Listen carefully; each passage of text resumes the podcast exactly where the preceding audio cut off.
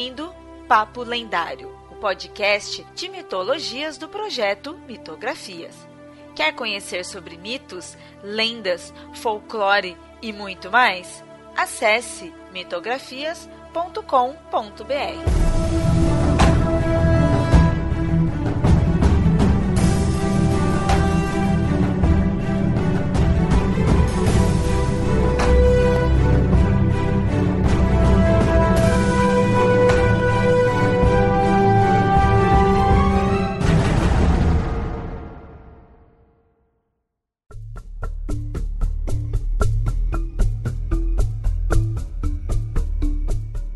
Muito bem, ouvinte. No episódio de hoje do Papo Lendário, estou apenas eu aqui da equipe, mas não tem problema, pois hoje será um episódio de entrevista, então o conteúdo virá todo do convidado. Digo convidado para não dizer que é da equipe, pois já participou de vários episódios aqui do Papo Lendário, além da gente já ter feito três projetos juntos do Mitografias. Né? É, já então... sou da casa, já. Já não Sim. tem mais vassoura atrás da porta. Exato. Então hoje estou com o Andreoli Costa como convidado, como entrevistado. Aí, valeu, Léo. Muito prazer estar aqui. E aí, pessoal? Bom estar aqui com vocês de novo. Legal. Muitos ouvintes aí já, já te conhecem, né? Já viram de outros episódios que você participou aqui, além da própria antologia né, que a gente fez junto, ou então também que tem muitos ouvintes do Papo Lendário que também é ouvintes do Poranduba. Né? Então, muitos aí já te conhecem. Mas caso tenha algum ouvinte mais recente aí que também não te conheça, pode se apresentar aí. Beleza. Então, meu nome é Andrioli, né? Eu sei que eu sempre digo isso, mas é importante. Não é meu sobrenome, é meu nome. Andrioli Costa.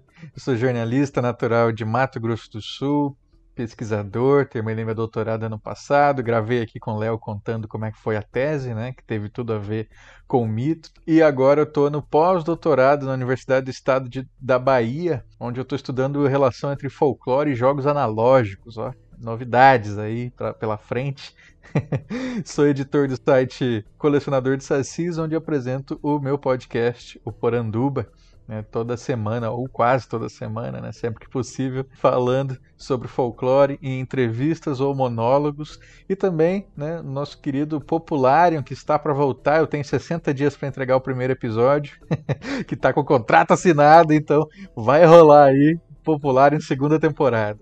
Bacana, bacana. Já que você citou aí seu pós-doc, tem previsão aí de quando que vai finalizar? Qual que é o, o tempo? É um ano, né? Eu comecei agora. A primeira participação ali minha foi em agosto, que aí começam as disciplinas, né? Eu começo também a entrar num grupo de pesquisa ali dentro da universidade. Então, é, a partir daí, um ano para você fazer o projeto. Eu já estou selecionando corpos, vão ser jogos analógicos, especialmente jogos de carta, que é o que eu mais encontrei, sempre com relação com mitos brasileiros. E aí eu já encontrei assim é, a grande maioria né, dos, dos poucos que tem são voltados para combate e alguns voltados para humor. E aí o que me chamou a atenção é isso, né? A gente só consegue resolver é, essa relação do jogo analógico com o folclore, parece, né? De duas maneiras. Ou você bota os mitos para se enfrentarem, né? Para matar ali, para exterminar o Saci, exterminar o Curupira, ou você coloca numa perspectiva de humor que às vezes é muito, assim, é muito tênue, né?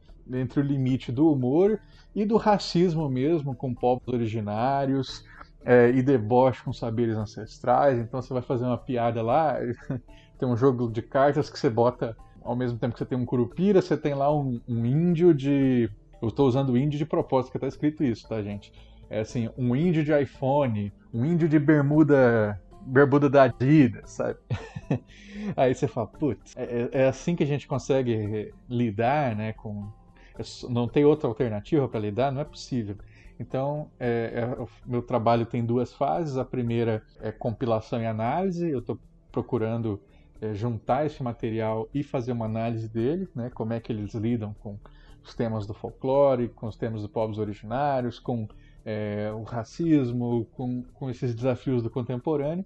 E na segunda etapa, encontrar os vazios, né? O que, que não está sendo trabalhado, o que, que faltou ser trabalhado. E nesses vazios eu posso, inclusive, ter ideias para fazer outras coisas, outros produtos. Então, quem sabe aí do pós-doc não vire alguma coisa no futuro. Estou prometendo aqui mas é, a gente nunca sabe, né? O dia de amanhã. Que pena que só encontrou dessas formas, assim. Eu sempre imaginava algo mais. Não que tivesse, né? Mas que seria legal ter algo mais narrativo, né? Acho que encaixaria. E, e muita gente fala assim: ah, tem um RPG tal, não sei o que. Falando, ah, tá, RPG não vai entrar na pesquisa, gente. E aí tem gente falando assim: ah, por que você não trabalha com videogame também?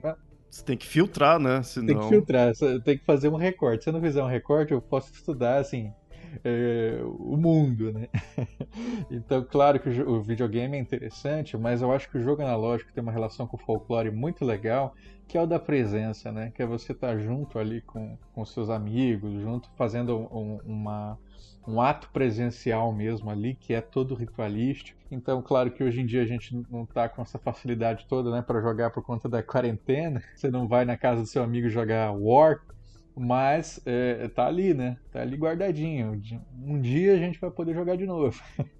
então tem muito disso. Bom, beleza. Então vamos já começar aqui na algumas perguntas, mas já vai estar tá até relacionado com, com isso que você falou, com essa parte que você encontrou, né? Do, sobre como é representado o folclore. Porque ouvinte, né, no episódio de hoje, vai ser pra gente falar de como é essa divulgação do folclore, como que é é, divulgar, o, o Andrioli que está bem aprofundado nisso, né? Como ele vê a questão da divulgação e aí aproveitar e mais no, na segunda metade do episódio falar aí do livro que ele está lançando. Pode já citar seu livro, que aí a pessoa já, enquanto está ouvindo aí, já vai pesquisando se ela não não ouviu ainda sobre o livro. Né? Maravilha. É, vocês têm que saber que eu, eu, quando eu gosto de um nome, né, eu uso esse nome em tudo.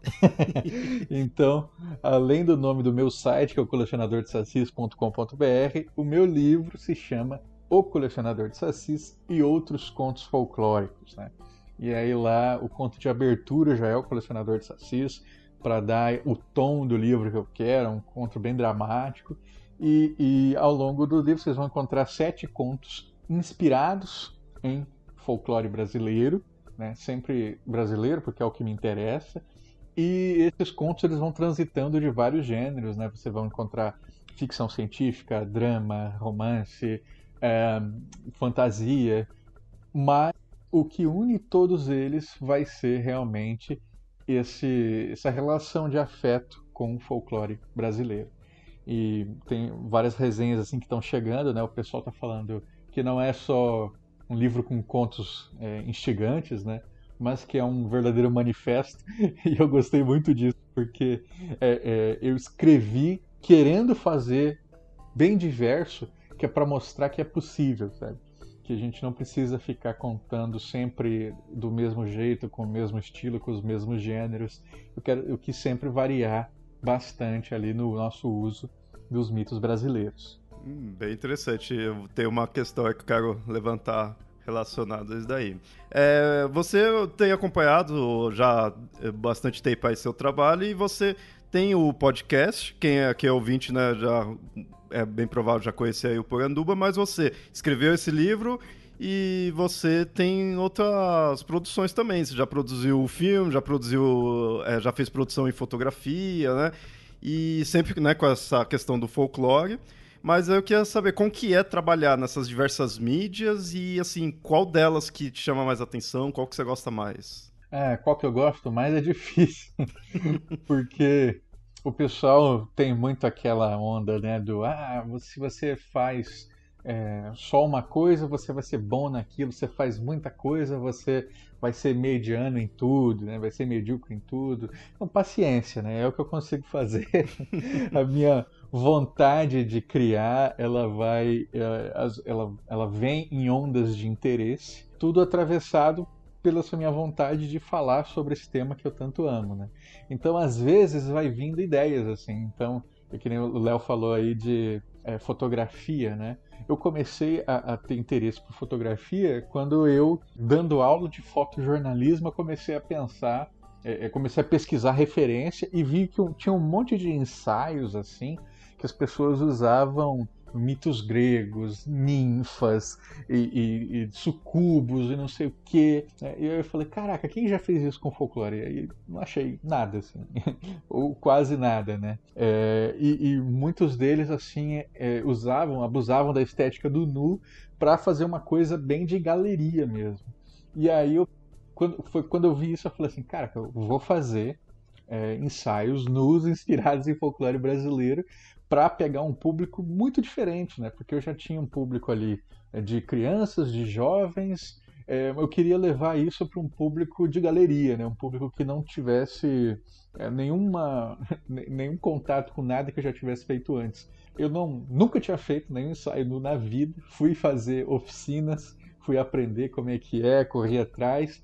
E aí fiz esse projeto com quatro ensaios, né? dois é, masculinos e dois femininos, representando Boitatá, Boto, Lobisomem e Negrinho do Pastoreio. E aí foi muito legal, é, mas eu não consegui dar sequência porque era um investimento muito grande, tinha que pagar a locação, é, tinha que ter ali, para as coisas que eu queria fazer, eu tinha que investir muito mais né, e tal. Então eu não, não consegui ir para frente. Mas o que eu fiz eu já fiquei bem satisfeito. Que muita gente passou assim a, a, despertar novos olhares né, para o folclore para uma questão é, também estética, né? Você consegue trabalhar aquilo com estéticas artísticas muito sofisticadas. Então, é, eu, eu achei, achei uma delícia fazer. Aí o audiovisual, que também é uma coisa que eu gosto muito, eu já dei aula de, de audiovisual na universidade e tal, é, eu tenho essa limitação de equipamento, mas é, eu quero fazer, então eu faço. Então eu já fiz vários curtas, né? O meu primeiro curta é de 2010, era inspirado na lenda dos tesouros enterrados no Paraguai. Depois eu fui fazer o filme do colecionador de sacis mesmo. É, e aí veio é, algumas outras pequenas produções, até fazer esse ano o Raízes, que é o meu documentário onde eu entrevistei os meus avós e parte da minha família paterna, né, para saber qual é a relação deles com folclore brasileiro, e, especialmente com o Saci, né? E foi muito emocionante para mim, porque meu avô faleceu, faleceu ano passado, então retomar esse material que eu tinha gravado já com ele foi um, uma retomada de, de muitas lembranças e fazer essa exibição ali em streaming, ao vivo, para uhum. Todo mundo que me acompanhou, nossa, foi demais. Eu chorei muito, ri muito, foi gostoso demais. E né, falei do, da foto, falei do filme, o podcast que está sempre emocionando muita gente, o livro que está fazendo as pessoas, é, alguns contos chorarem, outros se divertirem, outros sonharem. Então, assim, é, é tantas emoções que dá para você despertar. É, e eu sendo esse, esse catalisador, né? Mas quem está despertando mesmo é o folclore. É esse sentimento que a gente tem de, é, de, de, revisitar a si mesmo. E aí, para encerrar essa minha primeira fala, né, um, comentário que eu achei muito legal de um, de um leitor do livro foi que o Andreoli conta histórias que parecem que sempre estiveram com a gente. que é essa familiaridade, né? É, bacana, bacana. É legal ver isso, isso daí e ver como você se emociona, né, também falando de folclore, apresentando, né, o folclore em si. E eu tava, eu assisti a live quando você passou o, o, documentário, né? Então eu via também o pessoal tudo empolgado, né? Eu tava empolgado ali. E isso é legal para isso, isso é interessante para a gente ver. A minha próxima questão aqui, que é a visão que as pessoas têm do folclore nacional, se para você você tem visto se isso tem melhorado, porque sempre teve, né, aquela visão meio bem preconceituosa mesmo, né? acho que não teria outra palavra, né, de ser algo menor, né, coisa desse tipo. Você acha que isso tem mudado? Você acha que tem melhorado? O que, que você pensa disso? Infelizmente, acho que surgiram outras questões, né? Eu tô aí, eh, eu comecei a ler sobre folclore, trabalhar na, na iniciação científica, né? Hoje eu estou no pós-doutorado, comecei na iniciação científica em, em 2008. Então são 12 anos. E nesses 12 anos, eu vi uma transição que foi até bem interessante, né? Que é, quem estava criticando o folclore 10 anos atrás, hoje não é mais esse mesmo público. Como assim?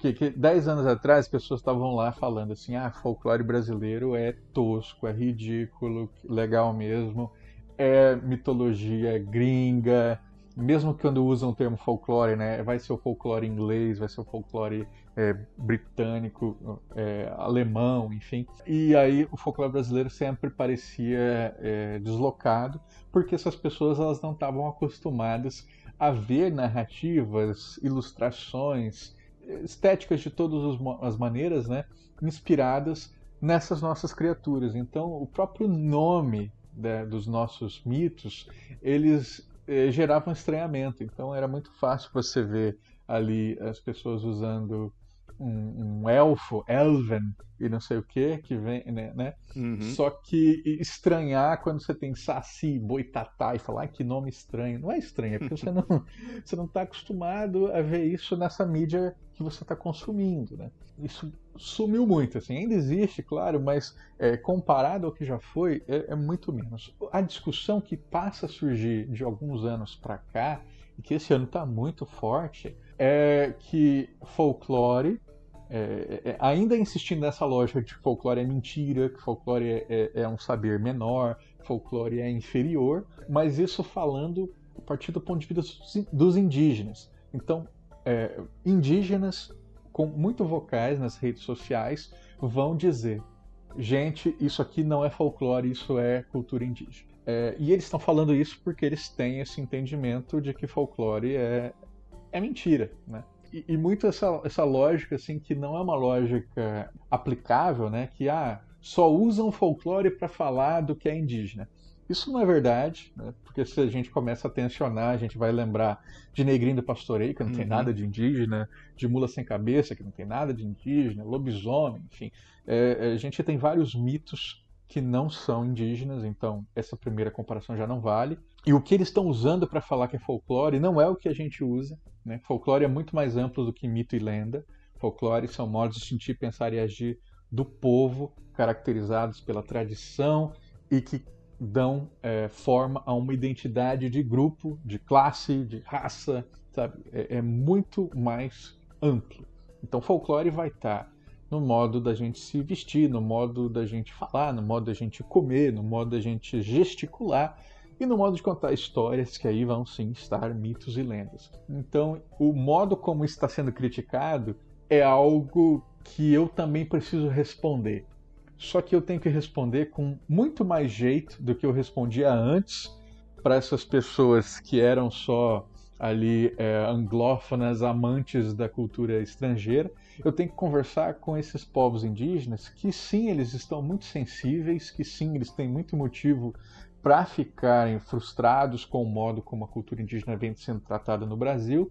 Só que o que está acontecendo é que eles estão. É, pessoas que seguem esses povos indígenas, eles estão repetindo sem saber, né? É, eles só estão pegando a, a, a, o esqueleto da discussão, a casca da discussão, na verdade, e aplicando isso sem reflexão. Então, às vezes, eu faço ali uma postagem, né, divulgando um trabalho, e aí o cara vem e fala: Você sabe que isso não é folclore, né?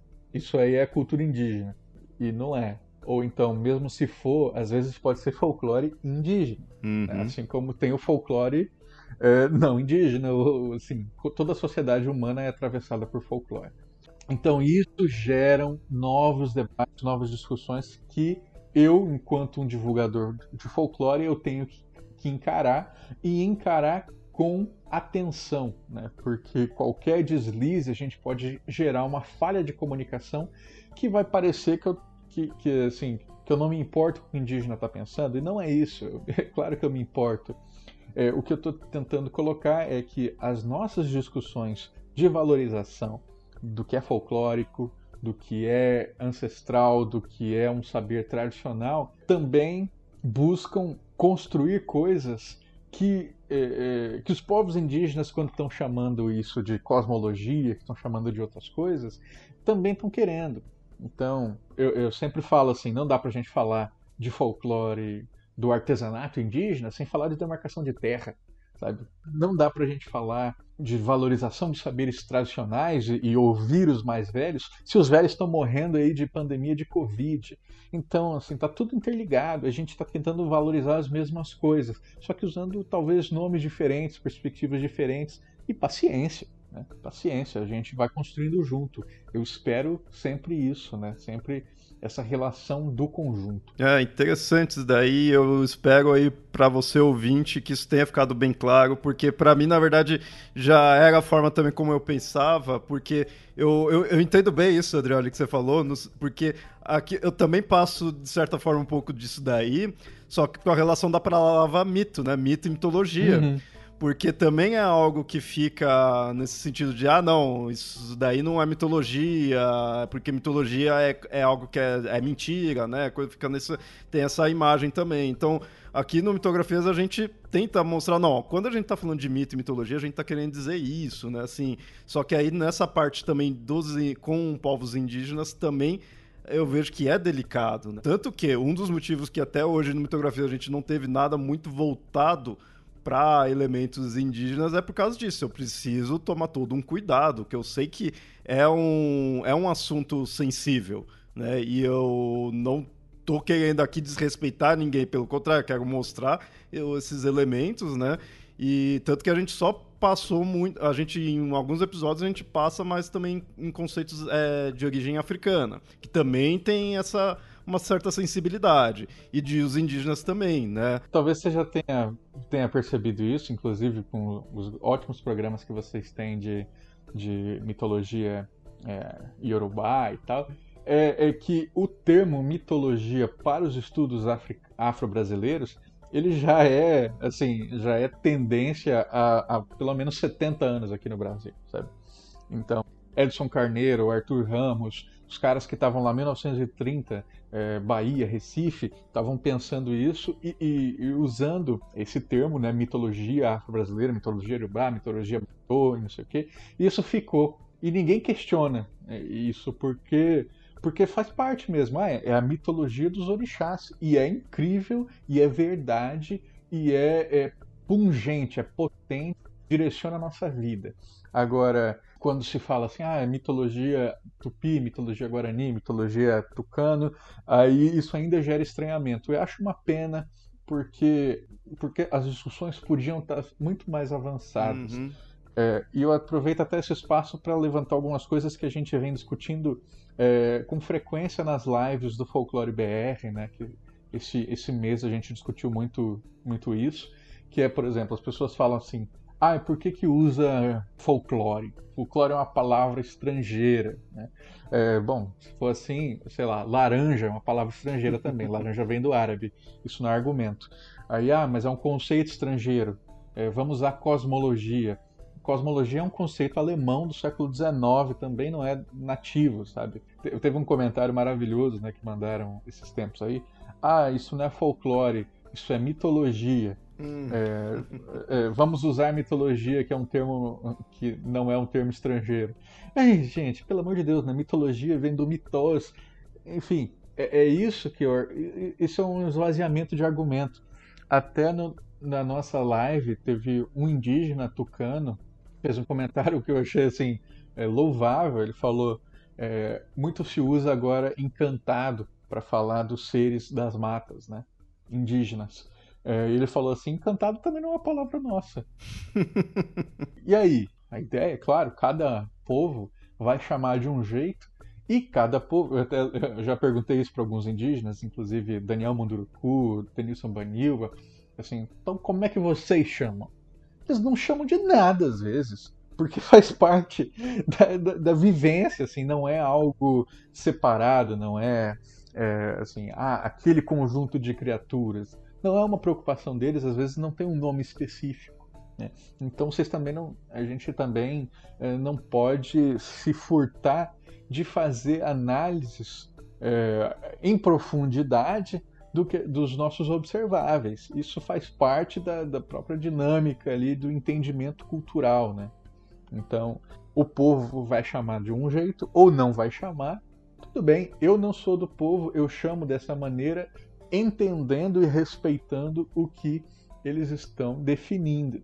Isso é, é, isso é antropologia, né? isso faz parte. Tem essa questão dessa sensibilidade, da importância ali da palavra, mas eu acho que é, eu acho que nesse caso é, você tem que prestar muita atenção, né? A pessoa tá usando o folclore ou o mito como para desmerecer? Não, a gente, é, não, nós dois, né? Isso eu posso dizer por nós dois, não tem essa motivação, porque não faz o menor sentido. Tem gente que ainda vai usar isso, vai usar de forma pejorativa, mas. Isso é, isso é muito importante, gente. Olha só. Tem gente que, assim, é, que pode chamar, pode chamar do jeito que você quiser. Falar, ah, não quero que chame de folclore, eu quero que chame de X.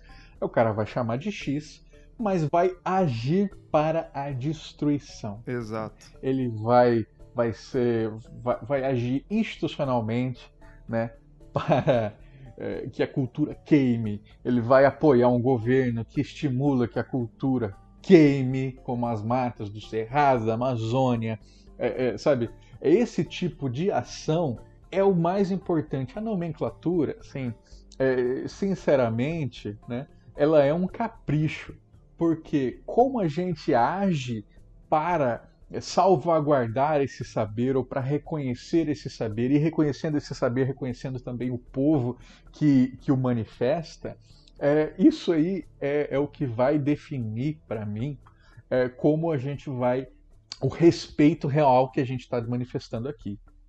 Então tem muita gente que eu conheço, gente mais velha, inclusive, que não vai usar as palavras aí que a gente usa no dia a dia, né? Não, não vai usar, por exemplo, é, que hoje já, já vira um consenso, né? Parece que é um consenso amplo na internet que a gente não usa índio, a gente usa indígena. Eu conheço muito pesquisador que faz muito pelos povos indígenas e que usa índio até hoje porque foi a formação dele.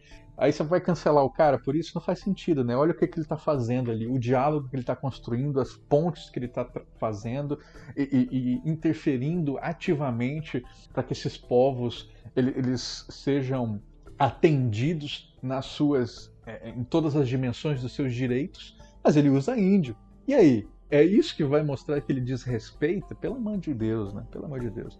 Então as coisas são muito mais complexas, eu quero dizer assim, do que, é, do que o Twitter, tá?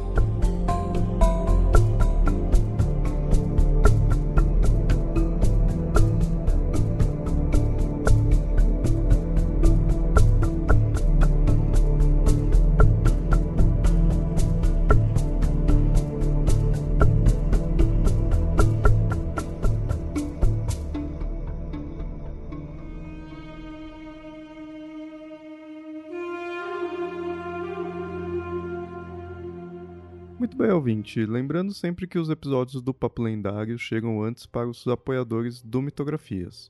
Para se tornar um apoiador, basta acessar padrim.com.br barra mitografias ou catarse.me barra mitografias e escolher com quanto você quer apoiar. Isso nos ajuda a manter o servidor e todos os gastos técnicos que temos com o site e o podcast. E lembrando que até o final do ano teremos alguns sorteios para quem nos apoia. O primeiro sorteio foi do livro Mitologia dos Orixás, de Reginaldo Prandi, e o vencedor foi nosso apoiador Adriano Carreira. Parabéns, Adriano! Logo o livro será enviado para você e no próximo episódio já iremos anunciar mais um sorteio. Aguardem e agora a gente retorna com o episódio.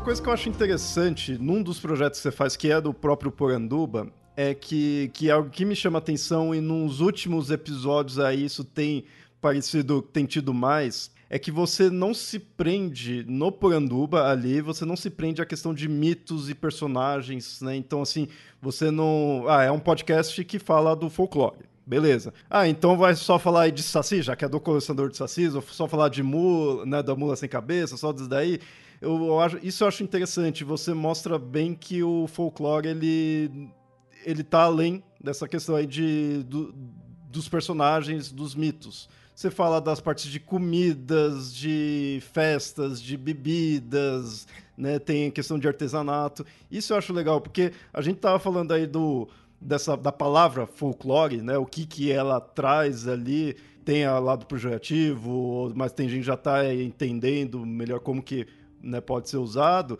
mas ainda assim muitas vezes a pessoa pode ligar só ao mito, como se folclore fosse o sinônimo de mitologia nacional. E você mostra que tá além disso daí, né? Você mostra que não é só um conjunto de seres sobrenaturais, né, digamos assim. Isso que eu acho interessante, né? Que, as, que você falasse mais disso daí, porque eu vejo que isso, não sei se é impressão minha ou não, mas parece que no Poranduba tá cada vez mais. Sim porque é, e as pessoas sentem falta. Eu sei que todo mundo ama quando eu falo de mitos e lendas. As pessoas, é, os apoiadores sempre falam assim: "Ah, eu queria mais história". e, e, assim, vai ter. Eu me comprometo que sempre tenha. Só que eu tento trazer essas outras coisas, inclusive é, biografia de pessoas né, que foram importantes para o folclore, é, que nem o Léo falou, e artesanato mesmo, é, essas discussões que, que vão além para mostrar esse grande espectro que é o folclore brasileiro, né, que são é, essa grande árvore que eu costumo dizer, né, uma árvore cujas raízes são a, a, a tradição e a identidade e que os galhos eles podem trazer muitas coisas que vão de comidas típicas, que vão é, que vão de, de é, modos de fazer, é, que vão de, de, modos de contar histórias, sabe? E tudo isso. E eu sei que muitos dos nossos ouvintes são criadores, né? São, é, tem gente que é pesquisador, tem gente que é criador de conteúdo, quadrinista, escritor e não sei o quê. E eu quero mostrar que dá para a gente se inspirar em tudo isso para virar uma pesquisa, para virar uma matéria, para virar uma história, sabe? É, é, o que eu faço. Né?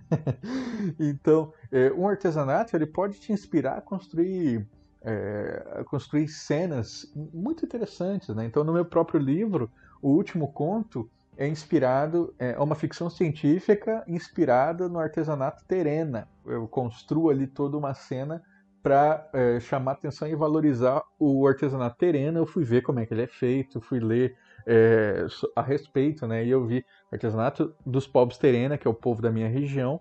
Ele é feito com três tipos de barro, né? O barro é, preto para dar forma, o barro vermelho para dar cor, o barro branco para dar detalhe.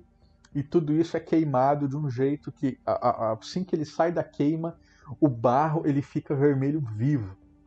E isso é muito visual, é muito é, e fica muito resistente, né? Então é, eu incorporei isso para uma história de ficção científica inspirada em folclore e não é um folclore de, de criaturas. Né?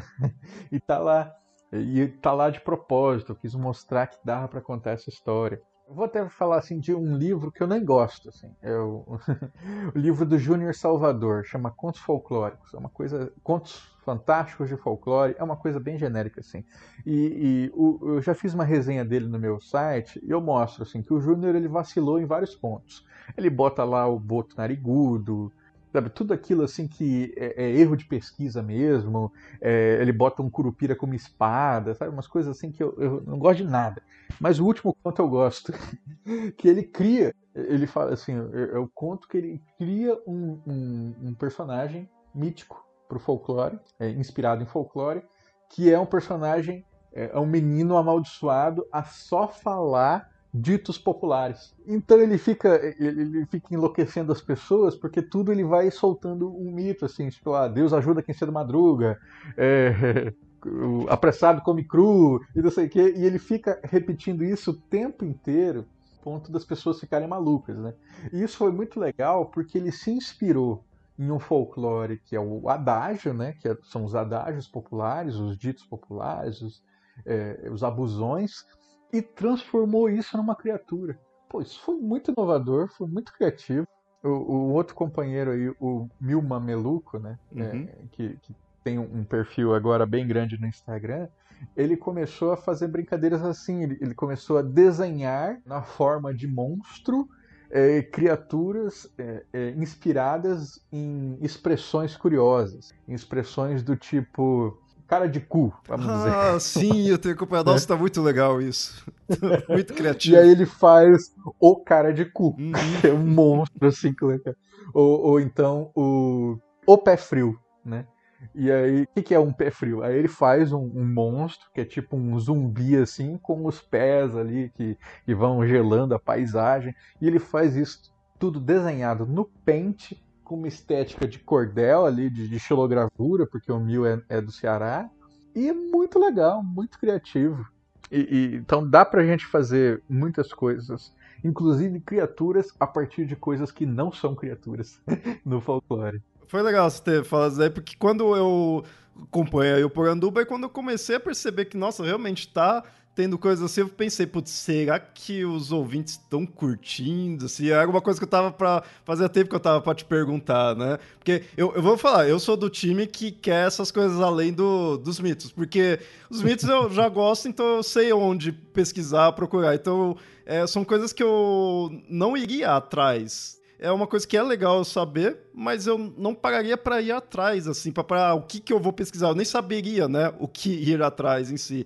E isso do Puranduba tá ajudando bastante isso daí.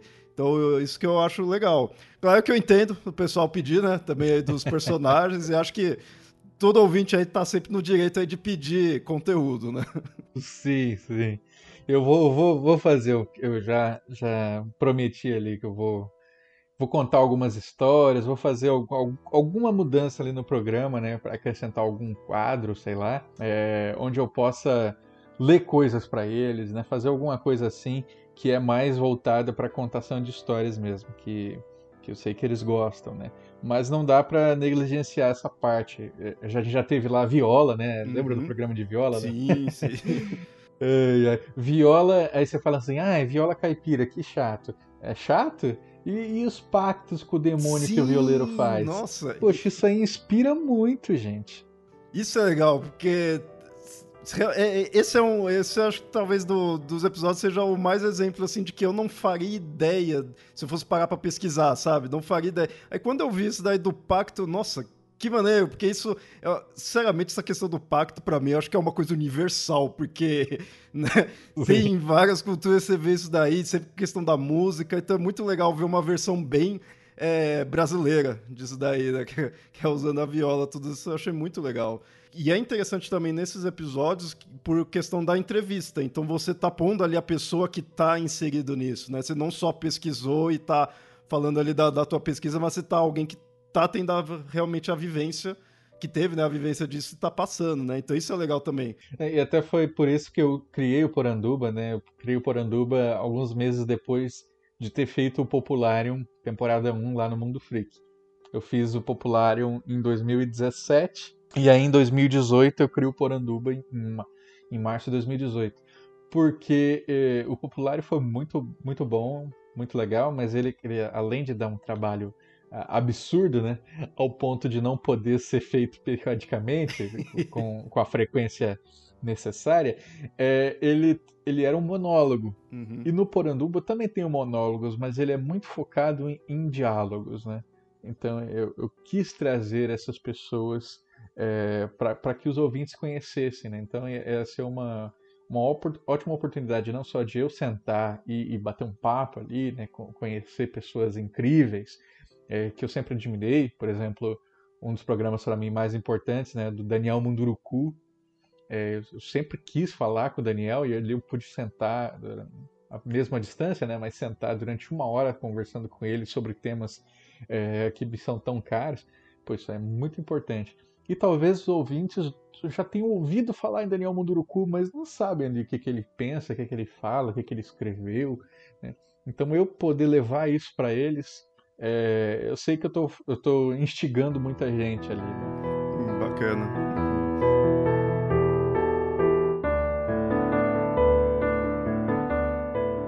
Você tinha citado alguns contos aí do, seu livro, você falou que foi para gêneros diferentes, né? Isso daí me lembrou uma coisa que, assim, tem a impressão, né, de tempos atrás, para mim, parecia que, assim, o, as produções de folclore tava indo do infantil, que as pessoas ficam com essa imagem, né, de que folclore é algo que só dá para fazer algo infantil. Então parecia que tava indo disso para o terror. Não sei se é uma impressão minha ou se isso tem mesmo, né, mas parecia que ah, as pessoas teve mesmo. teve mesmo, né, que as pessoas para fugir né, do, ah, isso não é, folclore não é infantil, então como que a gente vai fazer? Vamos pro terror, né?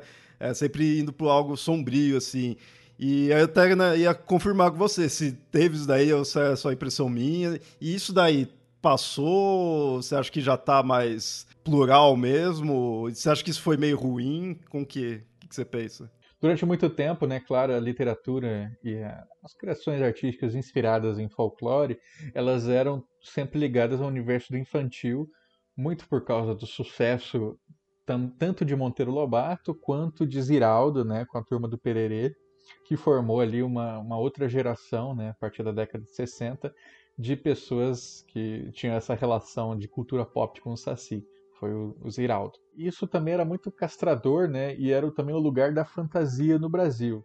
É, é uma escritora que eu gosto muito, que é a Simone Saueresse, é, ela fala assim, ela na década de 80 ela escreveu seu primeiro livro, que é uma ficção é, inspirada em folclore, né, chamada Noite da Grande Magia Branca, é, e todos os editores falavam assim, né, isso aqui vamos, vamos editar ela como um livro infantil. Ela falou, mas não é, isso aqui é fantasia. Falou assim, não, claro que é. Olha aqui, tem boitatá, tem não sei o quê. É infantil. Para o próprio escritor, era uma imposição do mercado, né? Então, mesmo que ele não quisesse, ele não conseguia fazer diferente.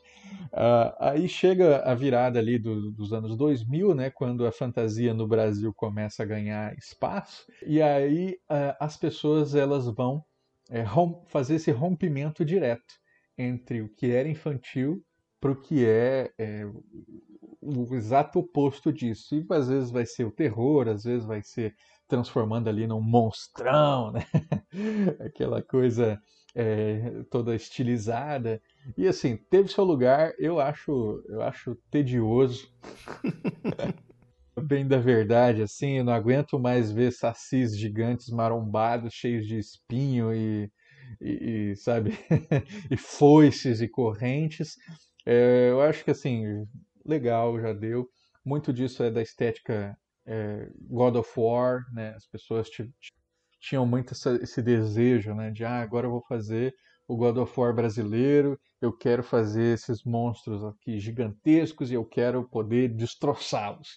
É, tá, é, fizeram, assim, foi muito divulgado. Guerreiros Folclóricos, por exemplo, um jogo que está aí há 5, 6 anos e nunca saiu nunca saiu e eu sempre pergunto lá pro Joe Santos, que é o diretor, quando é que sai, ele fala, esse ano sai, e nunca sai. De certo não vai sair, mas a gente fica aí na torcida. e, e, se sair também já sai ultrapassado, assim, é uma estética que, que já deu, já deu o que tinha que dar. É, acho que a tendência agora até gravei um programa sobre isso um tempo atrás, né, que era o futuro da ficção folclórica. Para mim, a tendência agora vai ser audiovisual, pelo audiovisual, a gente vai ter muita variedade de histórias. Né? A gente vai ter já pela Netflix a série Cidades Invisíveis, com o roteiro do Rafael Dracon, que é uma trama de detetive inspirada em folclore brasileiro.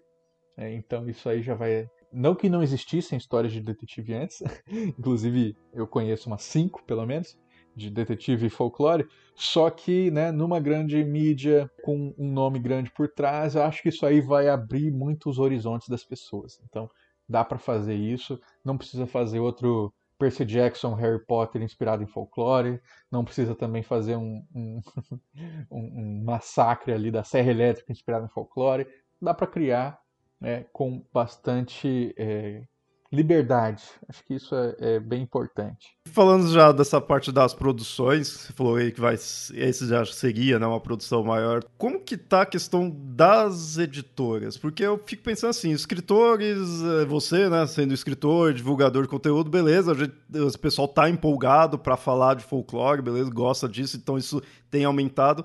Mas aí eu fico pensando, tá, e as editoras estão preparadas para isso? Elas estão com essa cabeça também? Porque, querendo ou não, o, o criador, o escritor ali, ele muitas vezes faz por porque gosta daquilo. Agora a editora, ela realmente vai ter a parte do dinheiro envolvido, né? se de repente não ela achar que, que não dá lucro, né? E achar, né? Poderia, de, de repente poderia dar e pessoa, e a editora em si achar que não, ou vice-versa, né? Aí eu fico pensando, como que as editoras estão encarando nisso? Você que já que escreveu aí, você chegou a ver algo assim, como as editoras lidam?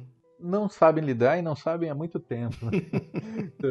no, no, podcast que eu fiz com o Ricardo Azevedo, que é um grande nome ali do, do, do da literatura inspirada em folclore, né, que ele é, transitou por várias editoras, tem uma produção longuíssima e, e assim adesão em escolas de, a rodo.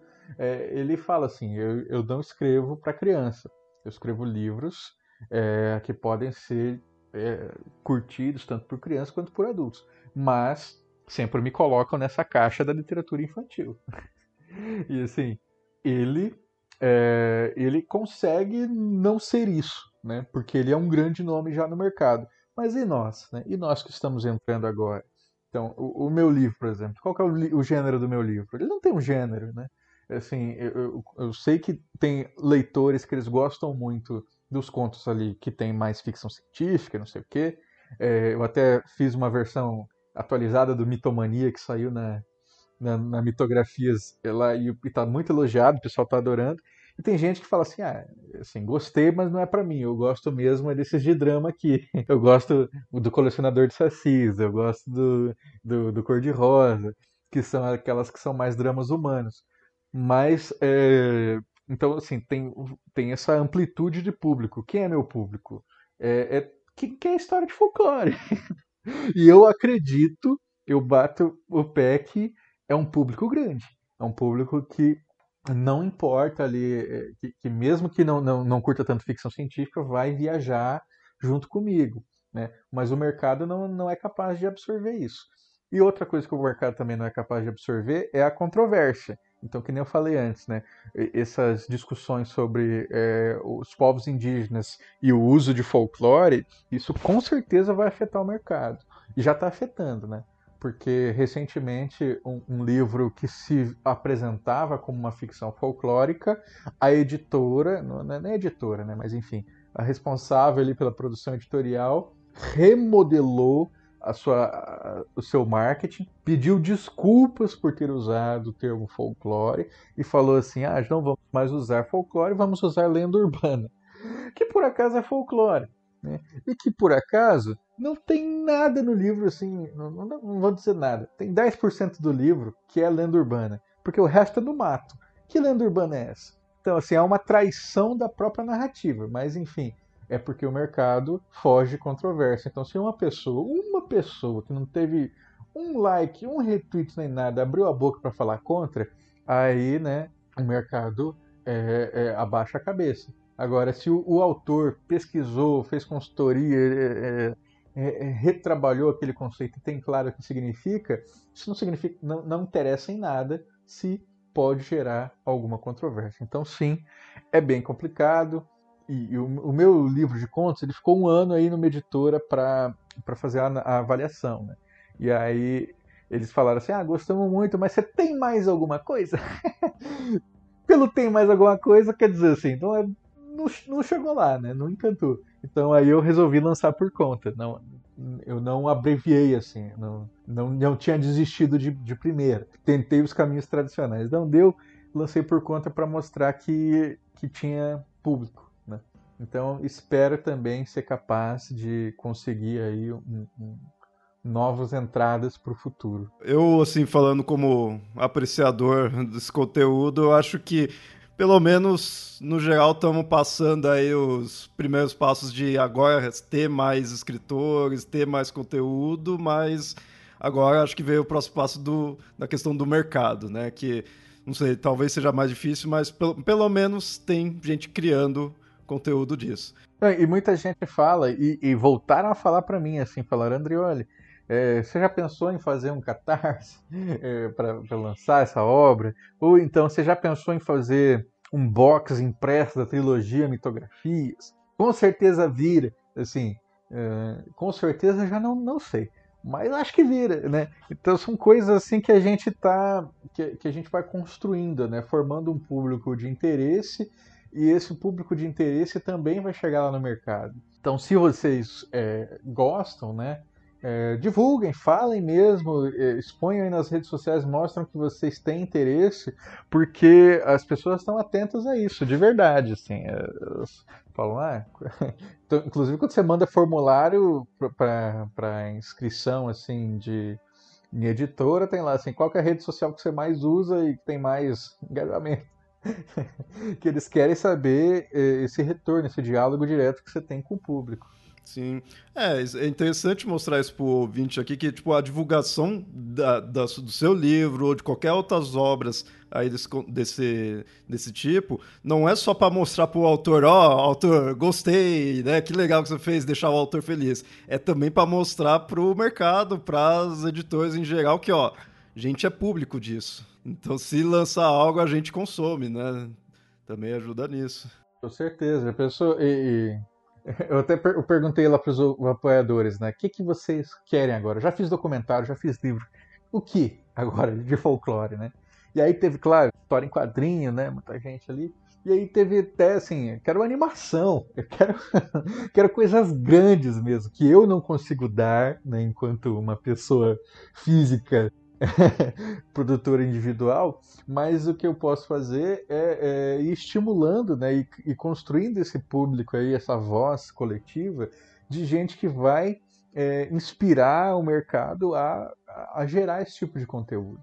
Inclusive, o nosso é, tem agora uma, uma campanha de catarse em, em, captação né, que chama Eu Sou Caipora, que é uma, uma campanha de animação que o, o, diretor era um cara que acompanhava o Folclore BR, acompanhava o colecionador de sacis e tal, há uns três anos, e ele falou, um dia eu vou trabalhar com esse povo, não sei o quê. E aí ele, ele montou o estúdio dele e, e, e chamou o Alvaz, que é do Folclore BR, para ser o produtor desse filme e sendo produtor ele, ele é capaz assim, de tomar decisões muito importantes, né? Do tipo, é, como é que a gente vai representar esse caipora? Como é que a gente vai ter esse diálogo com uh, um mito que é originalmente indígena, mas que também é, depreendeu, né? Então, assim, é, tem muitas pessoas aí do interior, os avós de muito ouvinte já devem ter visto caipora, tenho certeza. né? Então, é uma coisa que não está restrita a povos indígenas mais, mas é preciso trabalhar isso, entender isso, levar isso, eh, saber como levar isso para mídia. E o Alvaz tem todo esse know-how, né? Então fico muito feliz que é, um produto grande como esse né, esteja né, nas mãos dele. Então deem uma olhada aí, pessoal, apoiem o Eu Sou Caipora. Eles estão pedindo 48 mil reais. E, e, já tem o um teaser lá muito bem feito, vocês vão se impressionar. Que legal, vou deixar o link aí também. Bacana, bacana. Agora então a gente chega aí no seu livro. Já que a gente já deu algum. falou um pouquinho aí do, do que você lançou, mas agora vamos se aprofundar. É, primeiro aí para deixar claro para o ouvinte, os contos que tem ali, todos já tinham sido publicados ou tem algum que você que é a primeira vez, que é inédito? Tem contos inéditos e, e assim, tem os, os, três contos do Mitografias, eles estão lá, uhum. editados, né? Corrigir coisas, por exemplo, no, no, primeiro conto lá que eu escrevi, que foi o Sem Cabeça, o Sem Cabeça é muito elogiado até hoje, uhum. mas eu uso, é, eu, eu coloco um Jurupari em Minas Gerais. E o Jurupari não existe em Minas Gerais. E, e eu me arrependi muito de ter colocado. E, e, é uma menção assim de dois parágrafos. E aí, é esse tipo de coisa que eu corrigi, sabe? Que eu voltei lá e falei: não, não tem por que ter o Jurupari aqui. Então eu fui lá e corrigi. Né? Então eu, eu retrabalhei esses três contos, que é o Sem Cabeça, que é uma história de detetive é, investigando um crime de mula sem cabeça. E esse detetive é um padre jesuíta. Tem o Mitomania, que é um conto futurista, distópico, em que o último membro do esquadrão Saci tenta cumprir a sua última missão. E para essa missão ele conta com a ajuda de é, uma inteligência artificial. São os avós, né, são as inteligências artificiais que ajudam os membros da resistência desse mundo. Então é, é, uma, é uma, uma percebam, né, uma ficção que tem tudo ali de elementos é, muito muito particulares ali das nossas narrativas folclóricas. Então, é, isso vai estar sempre em diálogo. E o, o, outro conto do Mitografias, que foi da última, que é os, os Três Desejos, em que um rapaz ele vai fazer um pacto, ele, ele vai para uma encruzilhada para fazer um pacto com o Saci, e o Saci diz que tem um preço, e o preço para ele é não a sua alma, mas que ao invés de um desejo ele realize três. Então, por que, que o Saci pede isso? Porque ele, ele já sabe que alguma coisa vai dar errado ali. Né? Então, o Saci já está armando, faz, fazendo esse planejamento futuro ali do que, que vai acontecer. Então, esses três contos estão lá. E eles fazem, inclusive é interessante, né? eu acho que eles fazem muito mais sentido lá do que nos mitografias, porque é, é lá tem toda uma estética minha, né? Então ele, eles entram ali em, em, diálogo com muito mais facilidade, mas ainda assim vale a pena vocês conhecerem os livros de mitografias, hein, gente? Baixem lá. E aí tem outros, outros quatro contos, né? Que é O Colecionador de Sacis, que é a história de uma mulher que visita a casa é, do seu pai pela primeira vez desde que ele se suicidou. E esse pai era um colecionador de sacis, então a casa está cheia de garrafas aparentemente vazias que ele jurava que tinha um saci dentro de cada uma. Então ela vai visitar essa casa e vai percorrer pelas garrafas, né? E, pelas, e pelo percurso das garrafas ela vai é, relembrando a memória do pai. O outro conto é Cor de Rosa, é uma história de, é, de romance entre um, uma pessoa e um boto. E é uma história assim que eu tento localizar ela bem, né? Então, é uma história que se passa no Pará, tem expressões paraenses, tem é, todo um, uma entrega ali de paixão que as pessoas se identificam muito. Então, gostei bastante de ter feito Cor de Rosa. Tem o Alma do Povo, que é uma história de Pedro Malazartes, inspirada no que Pedro Malazartes estava segurando a porteira que sustenta o céu e se ele soltar aquele o céu vai cair. Então, é, ele está lá amaldiçoado, tendo que segurar essa porteira, até que chega um, um professor universitário pedindo uma informação. Então aí o conto é um conto de, de diálogo né, entre esses dois personagens. E por fim, o Retomada, que é esse conto que encerra o livro, onde eu penso muito nessa, naquelas discussões de cyber agreste, ser tão punk, não sei o que. Eu imagino um cyber cerrado. Eu coloco a minha terra, Mato Grosso do Sul, no futuro também distópico, coordenado pelos bispos. e, e, dentro desse e dentro desse universo distópico, dois membros da resistência estão conversando, sendo que um deles está é, substituindo o seu braço metálico por um braço de cerâmica. Ele vai conversando né, do porquê que ele está fazendo essa troca, porque esse braço de cerâmica é tão representativo e o que, que, ele vai fazer com isso agora, né, já que ele está com essa grande bandeira vermelha no seu braço. É, é, ele é um conto bem temático, né, para mostrar possibilidades. É, então, não tem combate, não tem. É diferente do Mitomania, né? Que tem uma, uma luta ali, uma guerra que mobiliza um monte de gente. É, no Retomada, não. Retomada é de introspecção. Os dois personagens estão conversando e pensando. Mas é, o pessoal está gostando também disso, porque por causa da inovação, né? Bem diferente. Uhum. Ah, bacana, bacana. Eu fiquei curioso, ainda não, não peguei para ler, eu já comprei, mas eu queria gravar isso aqui antes de ler para não apertar nada de nenhum específico assim. Mas como os, dos, os três do Mitografias eu já, né, já conheço, já, já li, eu tô curioso para ver esse do da, o da Mula Sem Cabeça, que eu, você falou que reescreveu, e dos três que você fez para as antologias, esse foi o que eu mais gostei. Então tô curioso para ver como que ele tá revisitado. É, são, são, poucas mudanças, são coisas que me incomodavam só, sabe? Tipo, uma, uma expressão, uma palavra. Teve um conto, por exemplo, que eu, eu, eu tinha escrito. O que, que eu coloquei lá? Eu coloquei retardado. Um tá conversando com o outro e fala, ah, larga de ser retardado, sabe? E uma coisa assim, bem, bem, bem tranquila, só que é, eu, estando em diálogo hoje, eu sei que não é legal, né? Então eu troquei não, não, não fazia sentido, assim. São coisas que eu acho que cabem melhor, né? Então eu, eu incorporei todas essas discussões e levei para o livro. E um livro que está falando de muita coisa, você vê, no né? primeiro conto eu falei, o cara se suicidou, não sei o que, relações familiares estão muito presentes. Então é um livro é, para jovens, né? Eu marco ele como para 12 anos para cima. E fico muito, muito preocupado quando as pessoas falam assim: comprei para ler com os meus filhos. Qual, qual que é a idade do seu filho? Sete anos? Meu Deus do céu, não. Então. Mas tá marcado no livro, né? Que. Tá marcado, tá marcado, mas ninguém olha. É. Isso que é dó. Você fez então, sua assim, parte. Lê primeiro. é. Compra, é barato, é, o é 99 centavos de dólar, isso dá quase 6 reais. É, lê primeiro se inspira nas histórias, conta pro seu filho, né? Acho que dá, dá para aproveitar algumas coisas assim, mas ler para criança não, não, não dá, né? É, isso é muito daquela do que a gente tinha falado antes, que é que a história de folclore é só para criança. Então, não é.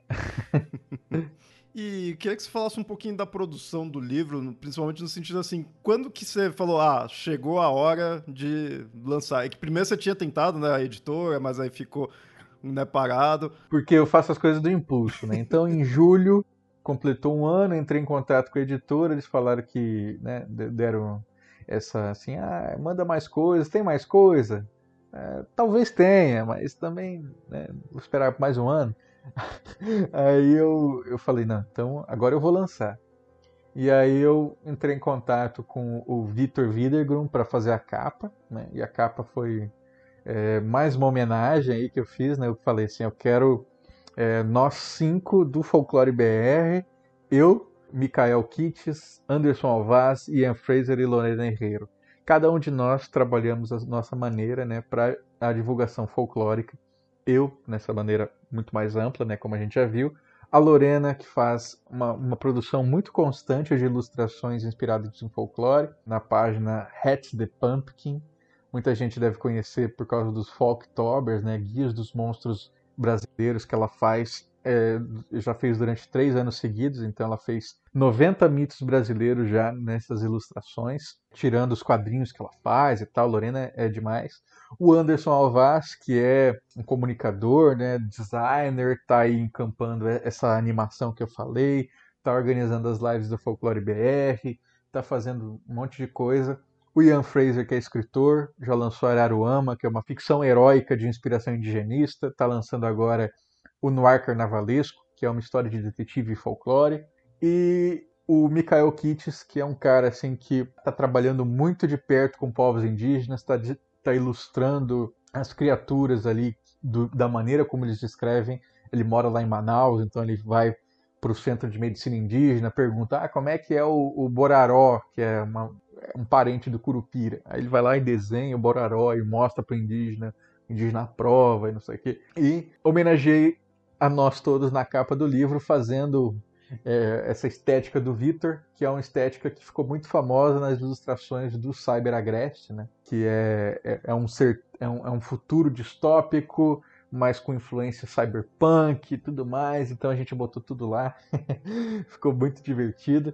Pedi para Karen Alvarez fazer a diagramação do livro, corri para fazer a, essa, essa última leitura, né? Porque eu já estava lendo, lendo, lendo, e aí eu falei, então, mas agora para publicar preciso ler a valer. Então li de cabo a rabo tudo e falei, pronto, é o que deu. Pensei até em escrever coisa nova, mas eu, eu tinha lambido tanto a cria que deixa pro próximo.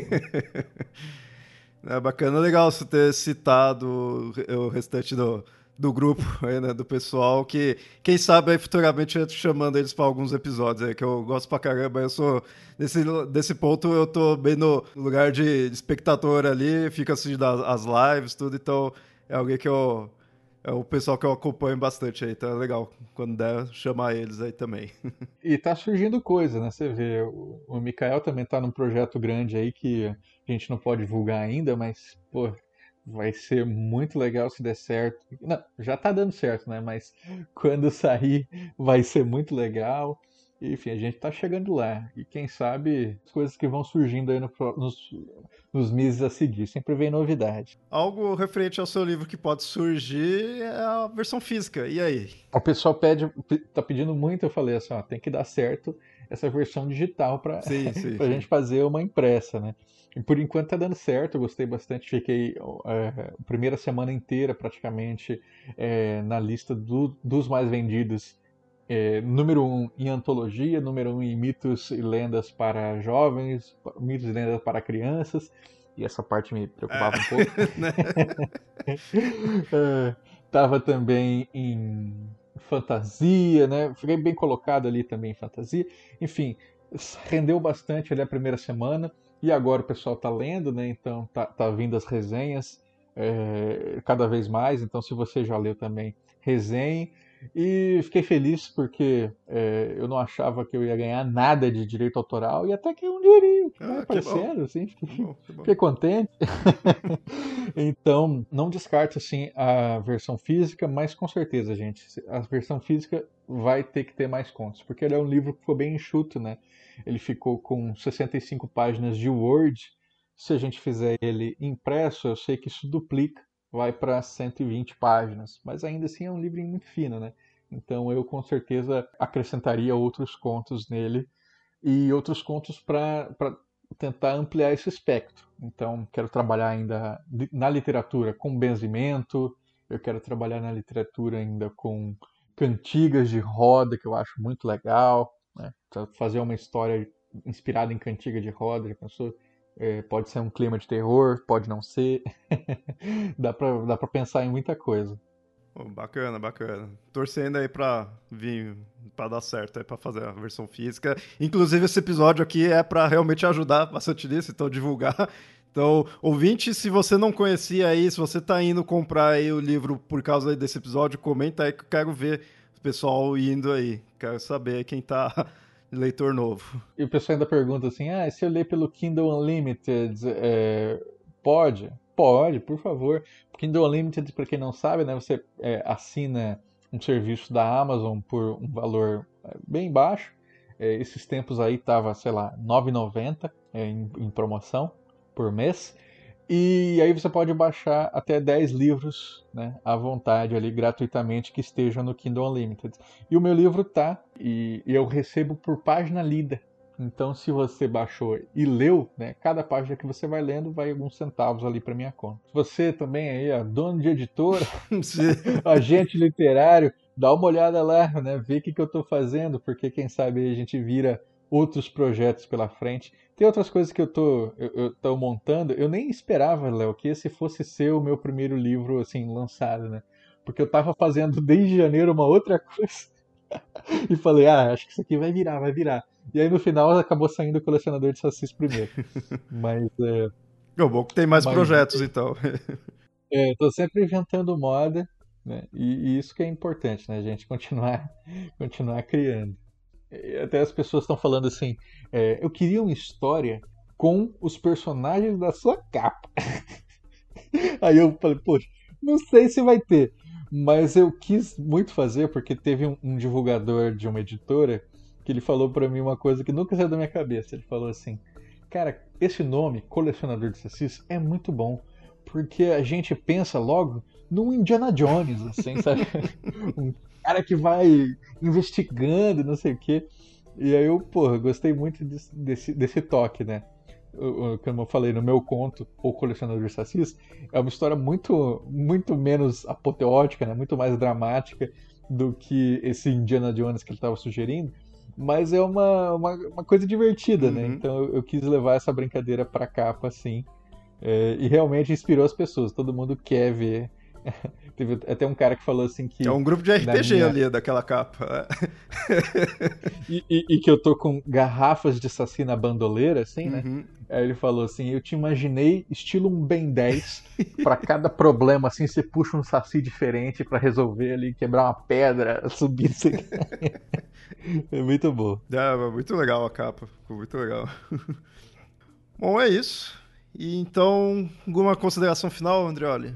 Duas coisas. Na primeira, as pessoas às vezes falam: Ah, eu sou brasileiro, sou escritor brasileiro, criador de conteúdo brasileiro, sou obrigado a fazer uma história de folclore.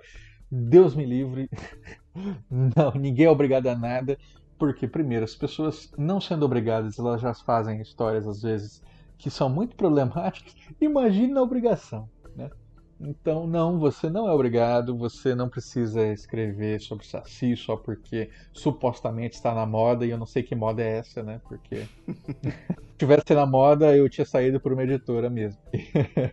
é, então, é, ninguém é obrigado, você tem que fazer por afeto e por vontade de se conectar com esse sentimento é, muito agregador que o folclore nos traz que é nostálgico sim, mas que está dizendo muito sobre o nosso presente e direcionando o nosso futuro. Então, faça porque gosta, faça porque quer revisitar isso, quer lembrar da sua família, quer lembrar, não precisa nem ser só da sua família, mas da sua comunidade. É, então, assim, retorne a isso. Se esse for uma coisa boa, uma lembrança é, agradável para você, então invista e transforme isso em história. Boto fé nisso. Agora, é, se você tem interesse em saber mais né, sobre é, como é que a gente está usando folclore, como é que a gente está se relacionando com essas coisas, não deixe de acompanhar meu trabalho no colecionadorsacis.com.br, no podcast Poranduba, é, no podcast Popularium, no meu canal do YouTube. Tem sempre material saindo em tudo que é lugar. E se você leu meu livro e gostou, saiba que no dia 24 de setembro, completando aí um mês do lançamento dele, eu vou fazer uma live é, só para falar do livro. Então, é, vai ter o link aí já para vou passar para o Léo depois, né? Se você clicar ali na data, você vai poder é, discutir comigo, né? Falar qual é o conto que você mais gostou, o que, que significa aquele símbolo, o que, que significa aquela palavra que você não entendeu. Né? Vamos estar tá lá para bater esse papo. Vai ser um prazer te receber e, e ver como é que essas histórias te impactaram. Oi, ouvinte, só uma pausa aqui para corrigir. O Andrioli acabou citando a data errada da live. O correto é dia 26, é um sábado, mas fica tranquilo, é só acessar o link aí no post que você já irá para a live. Maravilha. Então, ouvinte, espero que tenha curtido o episódio. Esse episódio que eu fiz questão porque é, a questão da divulgação do folclore é algo que eu queria né, abordar, queria é, perguntar né, para o Andreoli em si o que, que ele estava achando. E quando ele lançou o livro, eu falei, pô, é o momento certo, que aí eu aproveito e, e a gente divulga isso daí, que eu acho extremamente importante. Né? E ao invés de eu apenas falar em algum episódio ou outro sobre o livro, ou só nas redes sociais, falar, vamos deixar aí o autor falar e, e divulgar a própria obra. Né? Pô, valeu, Léo. Muito obrigado. Foi na, na, minha primeira participação aqui no, no podcast chamado O Colecionador de você lembra? Sim, sim. faz uns três, não, faz uns quatro anos pelo menos, eu acho, que eh, eu, eu, falando né, aqui, eu recebi depois várias mensagens de ouvintes muito legais. Um, um deles me chamando até para pensar numa palestra, que nunca aconteceu, mas me inspirou a pensar palestras, né? Então acabei fazendo muita palestra e depois virou todo um trabalho é, a parte. Ah, inclusive, eu não, não falei disso, né? Mas divulgo aqui o meu outro site se você quer conhecer a parte institucional, www.consultoriafolclórica.com.br. Lá você vai ver as palestras, os cursos que eu dei já sobre folclore, vai ver é, sobre leitura crítica, mentoria. Então você tem uma obra pronta, você tem, quer começar uma obra, é, entre em contato. Então já estou fazendo para é, o pessoal já me chamou para discutir sobre HQ, sobre conto, sobre romance, sobre novela, sobre poesia, sobre ilustração. Então, estou vendo que tem muita gente me procurando para falar sobre folclore em várias mídias. Fiquei muito feliz com isso, né? Então, se você tem aí também projetos, pode entrar em contato.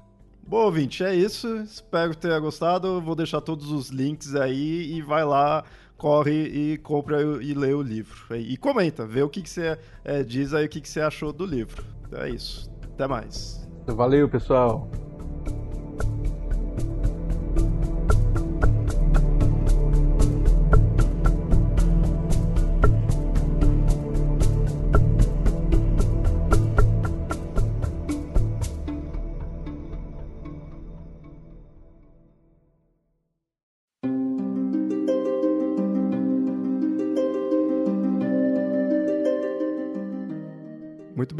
Espero que tenha gostado do episódio e caso não tenha comprado o livro de nosso convidado Andrioli, corre lá, o link está no post. E também não deixe de divulgar esse episódio nas redes sociais e nos seguir lá. Estamos como Papo Lendário no Facebook e mitografias no Twitter e no Instagram. Você pode comentar no e-mail contato arroba mitografias.com.br ou então pode comentar no próprio site. E até o próximo episódio.